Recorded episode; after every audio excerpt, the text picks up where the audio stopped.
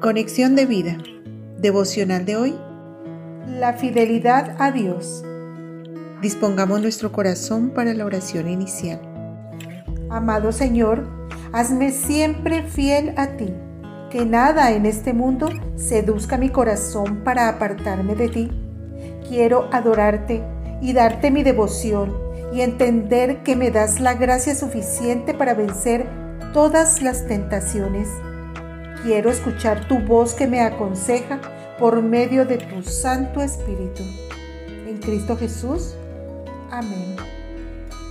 Ahora leamos la palabra de Dios. Santiago capítulo 4 versículos 4 al 7. Oh almas adúlteras, ¿no sabéis que la amistad del mundo es enemistad contra Dios? Cualquiera, pues, que quiera ser amigo del mundo, se constituye enemigo de Dios.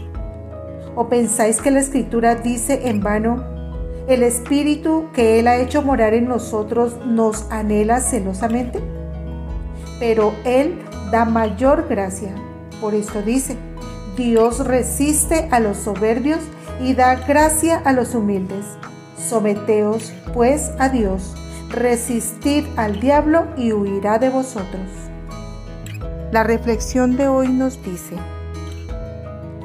el apóstol Santiago comienza esta exhortación con una dura palabra, almas adúlteras, es decir, infieles, y lo dice con contundencia, porque amar a este mundo es enemistarse con Dios.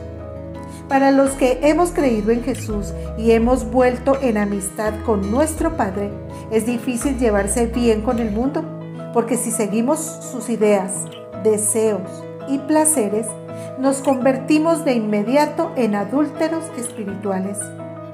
Por eso, la escritura nos dice que Dios nos anhela celosamente, no quiere compartirnos, pues somos suyos.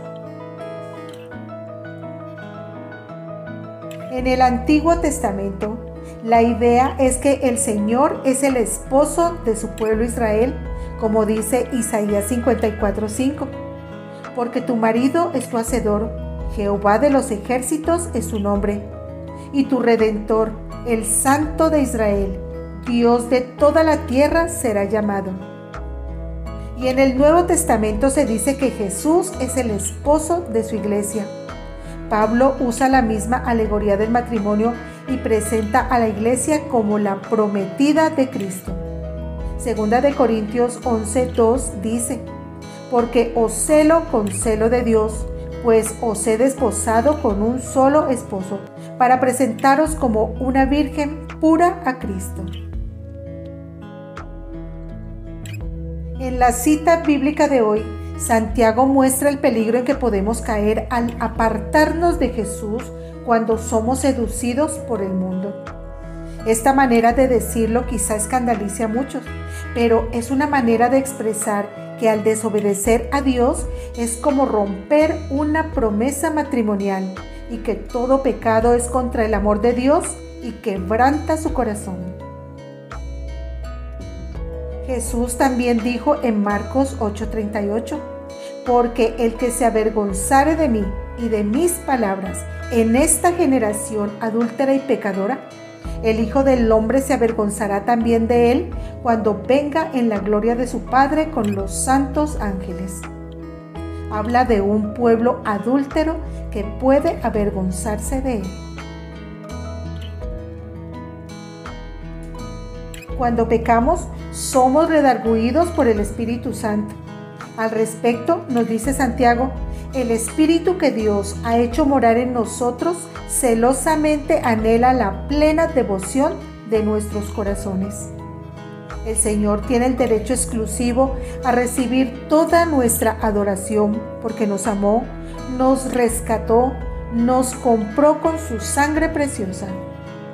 Dios nos hace una gran demanda de devoción y fidelidad, pero también nos da una gran gracia para poder cumplirla. El gran ejemplo y la gran inspiración es Jesús en las tentaciones, quien fue fiel hasta el fin, dejando claro que el diablo no es invencible, ya que cuando se enfrenta con la palabra de Dios, tiene que huir. Cuando somos fieles y humildes, debemos pelear nuestras batallas contra el tentador con el poder de Dios, no con nuestro propio poder. Visítanos en www.conexiondevida.org. Descarga nuestras aplicaciones móviles y síguenos en nuestras redes sociales.